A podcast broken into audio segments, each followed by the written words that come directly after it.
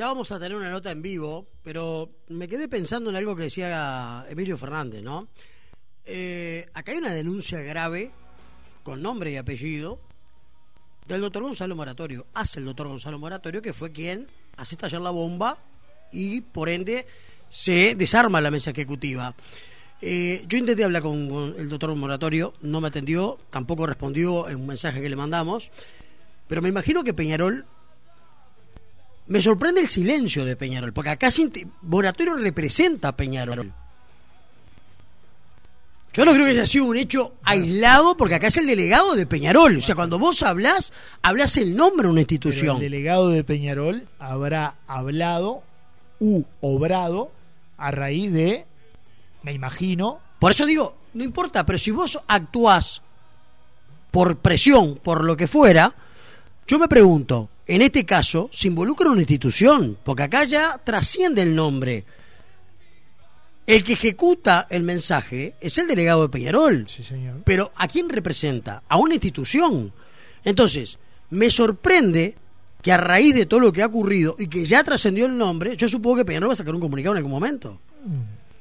Si no, es como eh, lo hacemos y lo seguiremos haciendo. Lo mismo pasa del otro lado, ¿no? Si fuera Nacional, acaba de desmentir que Nacional se corrió una versión de que un dirigente nacional, bueno, acaba de desmentirlo radicalmente este Emilio Fernández, que Nacional nunca mandó ningún mensaje ni amenazó a nadie. Después de la nota, pensalo, eh, el Ejecutivo se va a la mesa ejecutiva, o dos o tres de sus integrantes, y tampoco puede hacer nada. Tiene que aceptar, callar y buscar sus... A ver, el Ejecutivo y la mesa están en contacto permanente. Ya contó un montón de detalles del por qué se van. Se hartaron. Se hartaron. Y más allá del mensaje de moratorio, lo de Florida, el estamos pintados, él no se nos respetó. Lo de Capurro. Lo de Capurro, eh, que, incluso también me sabían. O sea, evidentemente, si estoy en el lugar de ellos, y yo también me voy al diablo. Muy bien, vamos a saludar a Julio César Antunes, el Tol Antunes, que está con nosotros para charlar un ratito. Eh, lo vimos el lunes por la noche en el programa del colega Julián Jaime, eh, en la noche del fútbol, dando sus versiones del fin de semana. Tola, siempre es un placer escucharte. ¿Cómo te va? Bienvenido a Galaxia. ¿Cómo andan muchachos? ¿Todo bien? Bien, ¿y vos? Bien, bien, bien, Acá, en los quehaceres de la vida, yendo a buscar un hijo, una familia, esto, haciendo mandado. Ahí estamos. y, siempre pronto, siempre dispuesto, ¿no? No, no, pero eso, eso está como, como esa frase vieja está en la tapa del libro. Este, porque afuera no, no, cuando tuve, tuve las posibilidades en enero no, no las acepté y para Ecuador y, y bueno y realmente ahora estamos muy, muy tranquilos, pero mirando fútbol hasta hartarme. Sí. Eh, Tola, eh, uno mira fútbol porque evidentemente vivís de esto, porque te gusta, pero también entiendo que tenés que mirar todo lo más que, puedas por si surge alguna posibilidad de trabajo, ¿no? Y estar ayornado para este, tomar las riendas, eh, porque además sos un tipo que por lo general cuando lo llaman es para eh, apagar un incendio. Mira, realmente es así. Y querés que te diga una cosa, mirándolo como se está mirando ahora por televisión, tengo más información que yendo a ver un medio tiempo de un partido, agarrar el auto, irme a otra cancha a ver otro medio tiempo porque el partido está malo, y vas de un lado para otro mirando fútbol. En esto te sentás con el termín mate y te haces un, realmente te, un, run tremendo de, de, fútbol. ¿Y qué, ¿Y qué mirás? ¿Qué detalles ves? Este, ¿Qué analizás cuando mirás este, los partidos? No, no, primero que no los analizo como el técnico que, está jugando en ese momento. Solamente veo cómo se, se explayan en la cancha cada uno de los, de los jugadores, cómo se mueven, eh, qué jugadores tiene tal equipo y en dónde tienen carencias, o, qué carencias le veo al equipo yo, eh, o por qué ganó o por qué perdió ese partido. Y como me gusta mirarlo solo, le digo, porque realmente mis amigos y, o mis cuerpos técnicos, uh, algunos profes están en, en, colegios, en cosas, este, eh, la persona que trabaja conmigo como asistente también tiene un trabajo público, eh, en fin, y, realmente me encanta estar tranquilo, mirarlo solo, analizar, porque después las definiciones, cuando estoy trabajando, yo en esto soy muy, no, no le llamemos especial, muy particular ¿viste? Yo tomo las decisiones, yo, yo comando el grupo, yo mando y hago lo que realmente quiero. Este, escucho, soy todo oído para ver si me equivoco en la manera de pensar, pero siempre aprendí desde muy joven que hay que morir con la de uno. Eh, ya que tocaste el tema morir con la de uno, eh, sé que es difícil de repente analizar a un colega cuando está trabajando, pero eh, el otro día en el clásico y en los partidos anteriores, Munúa como que no está muriendo con su intención de lo que le vimos en la etapa anterior de Nacional ha cambiado el sistema el otro día en el clásico, eh, de repente eh, su propuesta de tenencia de balón el otro día no se vio cuando queda en superioridad numérica. Eh, a veces pasan esas cosas, me imagino que él no querrá este, que le suceda esto. Yo creo que, que, que, Monúa, que es un tipo muy, yo no te voy a decir muy inteligente porque yo no le regalo elogios a nadie, muy fachero, ¿me entendés? Este, plantado delante del equipo de Nacional, muy joven, muy joven, y ha tenido la virtud de que le dieron uno de los dos grandes del Uruguay que han, han transitado por esos equipos jugadores técnicos como, como un ídolo mío, el Pulpo Echemendi, ¿me entendés? Como Juan Martín Mujica, como montones de gente, mucho más avesados y mucho más veteranos que como le toca un hoy joven dirigir una institución como Nacional, si tú me decís que lo que le gusta es la posesión de pelota, que es lo que le gusta eso, cuando iba ganando y lo tuvo y tuvo la posibilidad de hacerlo, tenía Maral sentado en el banco. Sí. Y era el momento, era el momento para ponerlo y decirle, Maral, ponerle pie arriba no se la des a nadie. 15 minutos, 20. Después lo demás corre por cuenta del técnico que está trabajando y que en ese momento sabrá por qué no lo puso o por qué no, o si lo cuidaba para otros partidos, pero era un clásico. Yo te digo, me estás hablando del clásico y dentro de lo que yo vi y de lo que uno hubiese hecho. Sí, Era un jugador para ponerlo, decirle, Amaral, pues de, todo lo que tengo, ¿quién puede tener la pelota? Y si, si tenés cinco cambios, cinco cambios entonces, este es un momento para decir, es esto. Y mirá que la crítica dentro del deporte sobre colegas, todos vemos el fútbol de distinta manera. Y los que estamos afuera estamos viendo fútbol. Y yo analizo lo que me mostraron. Porque ustedes como programa deportivo me preguntan y yo analizo. Porque otros te podrán decir, no podés decir eso de un técnico colega. ¿Cómo no? ¿Cómo no? Si también hablo de política y hablo del gobierno. Y hablo de todo como habla todo el mundo. Eh, Tola, nombraste eh, ahí entrenadores que, que, por supuesto hicieron historia en, Nacional. Eh, ¿Crees que hoy en día es más fácil este, para, para la camada joven de entrenadores o que de repente con menos currículum se llega a dirigir un equipo grande? Totalmente, totalmente. Se llega muchísimo más rápido ahora, ¿por qué? Pero se llega a todo mucho más rápido, porque también se llega a ser dirigente mucho más joven. Hoy sé todo mucho más joven. Eh, voy a voy a poner una una, una filosofía de vida. Eh, allá te digo, por los años 80, ¿me entendés? Cuando yo iba al banco y había depositado unos cheques y no, no los había cubierto todavía, entonces pedía para hablar con el gerente y me atendía una persona blanca en cana, ¿me entendés? Con, una presencia, me hacía pasar a su oficina, eh, ya tenías una confianza, se te trataba de una manera. Hoy no, hoy todo mucho más rápido, hoy la tecnología la cibernética, todo apuró todo. Entonces hoy tiene que ser todo rápido, eh, sin procesarlo. Vamos a poner a fulano a debutar en tal equipo eso se hace en 10 equipos, lo puede hacer uno y la emboca uno solo. Los otros nueve le erran. ¿Me entendés?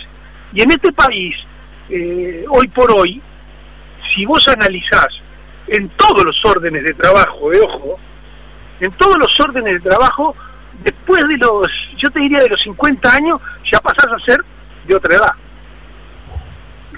Cuando uno aprendió en la vida que la experiencia no la venden en la farmacia. Cuando uno aprendió en la vida cosas que nos inculcaron nuestros padres y que lamentablemente se ha perdido. Buenas noches, muchas gracias, buen provecho, con permiso. Qué simples cosas, ¿no? Pero no las escucho. Lo que pasa, Tola, buenas noches. Eh, lo que buenas noches, Claudio. Ah, está bien. Eh, el tema que el Uruguay ha perdido los valores, ¿no? Y, creo que en el mundo, lamentablemente, en algunos lugares ha ido perdiendo los valores. Eh, vos manejabas recién, yo te escuchaba con mucha atención lo que le respondía a San Marcelo sobre la gente joven. Y uno mira eh, la cantidad de entrenadores jóvenes, que bienvenidos sean al fútbol, ¿no? Pero no se puede olvidar de la gente de experiencia. Y es verdad que hoy hay dirigentes muy jóvenes, muy jóvenes, hay presidentes de instituciones muy jóvenes, tenemos un presidente de la República joven, eh, hay gerentes de bancos muy jóvenes y tal vez eso de tanta juventud muchas veces termina no siendo tan bueno porque muchas veces la experiencia es necesaria. Y pasan los planteles, cuanto más juventud le das un plantel, también termina a la larga, yo no digo que, que fracase, pero le, le cuesta tres veces más. En el fútbol el promedio ideal para completar un plantel es 28 años es lo que yo pienso. Capaz que vos me decís, no estás equivocado, son 33 o son 22. Para mí creo que un plantel... Si vos tenés, un promedio de edad con un plantel, el promedio 28, eh. y tenés un equipo para competir arriba. Por eso. Por eso. Ah, desde mi punto de vista, ojo, capaz que en eso estamos coincidiendo, Claudio, pero, pero hay cosas que son elementales y no, no, no, no las podés dejar, dejar pasar por alto. Porque ahí la experiencia vale mucho. ¿Me entendés? Hoy por hoy, te voy a contar algo que me pasó la semana pasada. Me llaman de Guatemala y me dicen, profe, va, gente que, que se ha dándole clases en Guatemala, los tuve, porque cuando uno llega allá te piden que le des clase a, los que están estudiando como entrenador y, y hablando de una forma, de otra, los escuchás hablar, y me dicen, profe, estamos hablando hoy este, haciendo una ponencia y le digo, está bien que estaban exponiendo algo. Sí, sí, estamos haciendo una ponencia eh, con muchos entrenadores, eh, no quiere entrar en Zoom. Le digo, correcto, entro. Y entré en Zoom y de todos los que habían, que eran 20, yo conocía uno solo, que era Primitivo Magariaga, que no lo conocen acá, pero es hondureño, este, dirigió la selección de Honduras, dirigió la selección de Guatemala, jugó en España. Entonces digo yo, pero el único que conozco es el Primi yo acá. Los demás un montón de, gente que, que exponía y hablaba y decía cómo se tenía que hacer esto, cómo se tenía que hacer lo otro. Y después uno, uno de, los que había sido jugadores míos, me dice, profe, usted sabe que con esto del Zoom eh, saqué cuatro títulos en España en ponencias de fútbol porque te dan un cartón que dicen que participaste en el ciclo que brindó Felipe, José y Carlos y que y, le digo, pero qué va, aparte es un uruguayo que fue asistente mío en Guatemala y que tenemos una confianza de loco y sabe cómo soy yo de boca sucia y cuando me suelto y le digo, pero con todos esos papeles que tenés puedes empapelar la parrilla que tenés. sos un fenómeno. Le digo, ¿y aprendiste algo? Porque es todo por Zoom. Y en el fútbol, el mirarse a los ojos, el estar en un vestuario, el transmitirle al jugador cosas, es muy, pero muy importante. Por lo menos eso es lo que nos enseñaron a nosotros, los uruguayos, y después nos tratamos de la garra charrúa, de lo que los técnicos le imponen a los jugadores. Aquí hablamos del proceso de Washington Tavares, ¿no? De lo que le inculca a todos los, planteles desde la parte joven hasta que llegan a la selección mayor. Y eso no se hace por intermedio de Zoom. Se hace en el tú a tú, en el mirarlo al jugador, en el hablar, pararse adelante de un grupo, no es para cualquiera. Entonces vos podés tener conocimiento, podés tener una capacidad tremenda, podés ser muy locuaz, podés este, tener una verborragia bárbara, pero ¿qué pasa? Pasa de que el que te está escuchando en el vestuario lo tenés que convencer. Y esto del Zoom es un juguete, es un juguete que todos todos este, tratamos de usarlo o en el celular o en la computadora.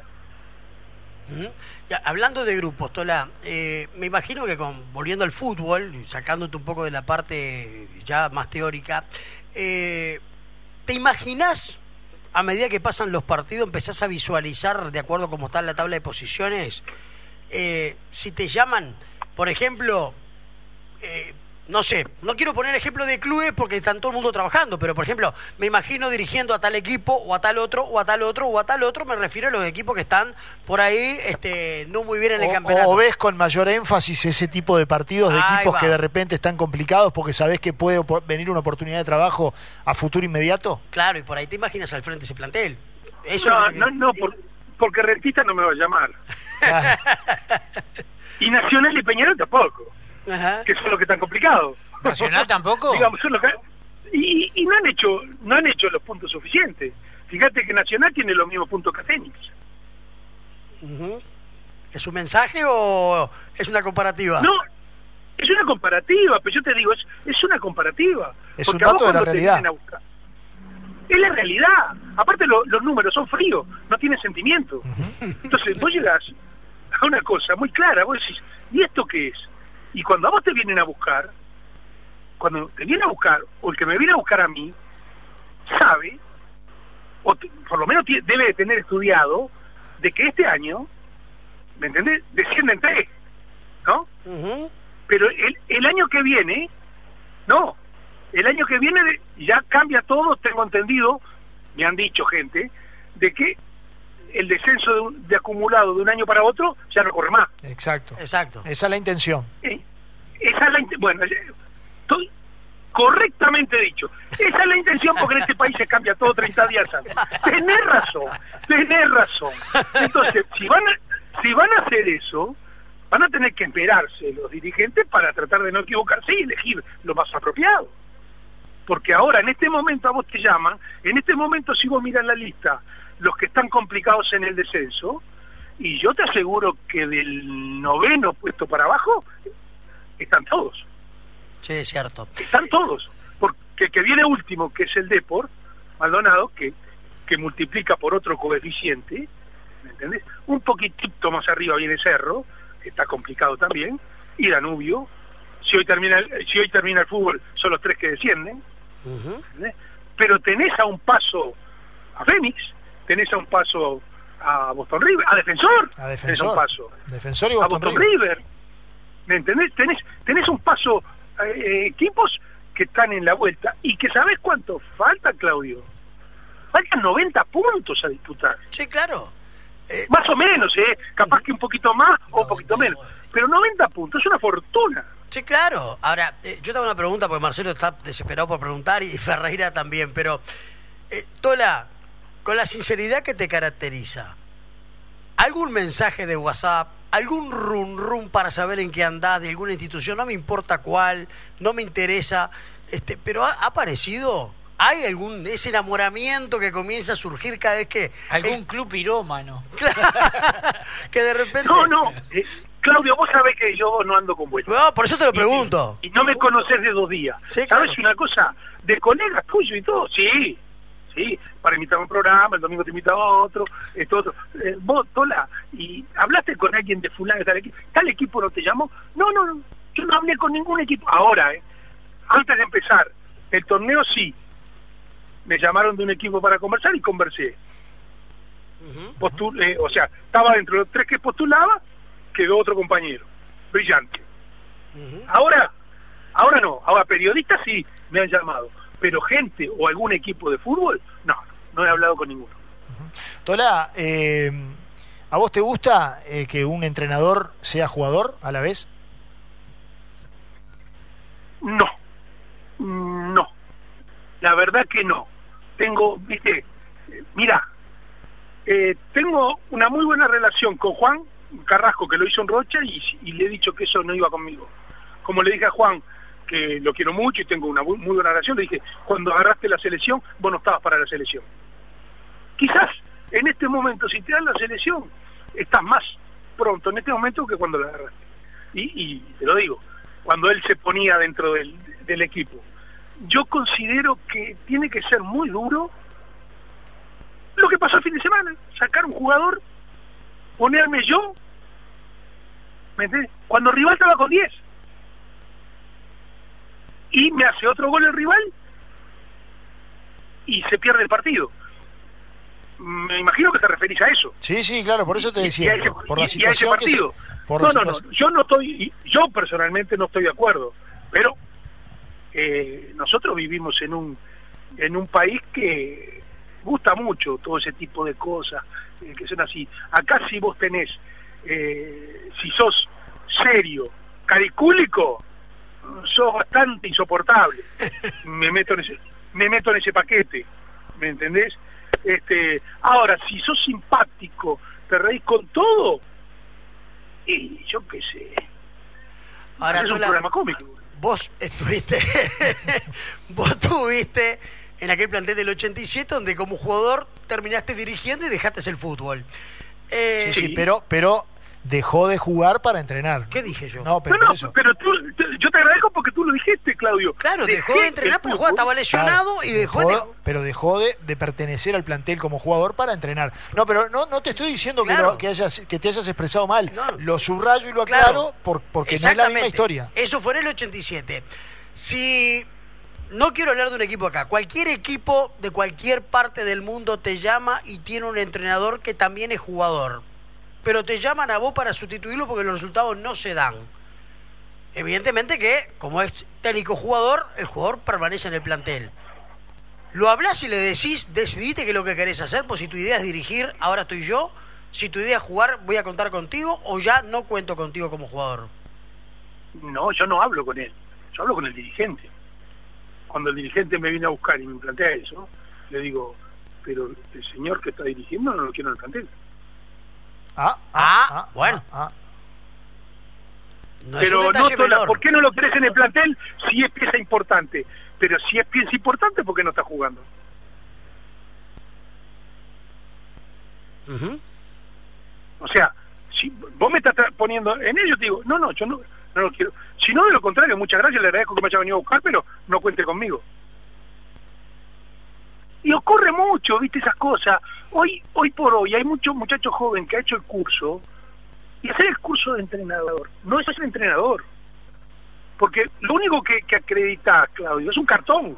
Sí, sí. ¿entendés? Que te habilita a dirigir.